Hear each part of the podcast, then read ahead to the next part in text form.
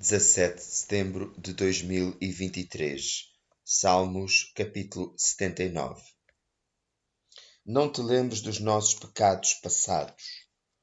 Que a tua profunda compaixão venha depressa ao encontro das nossas necessidades, pois estamos muito abatidos.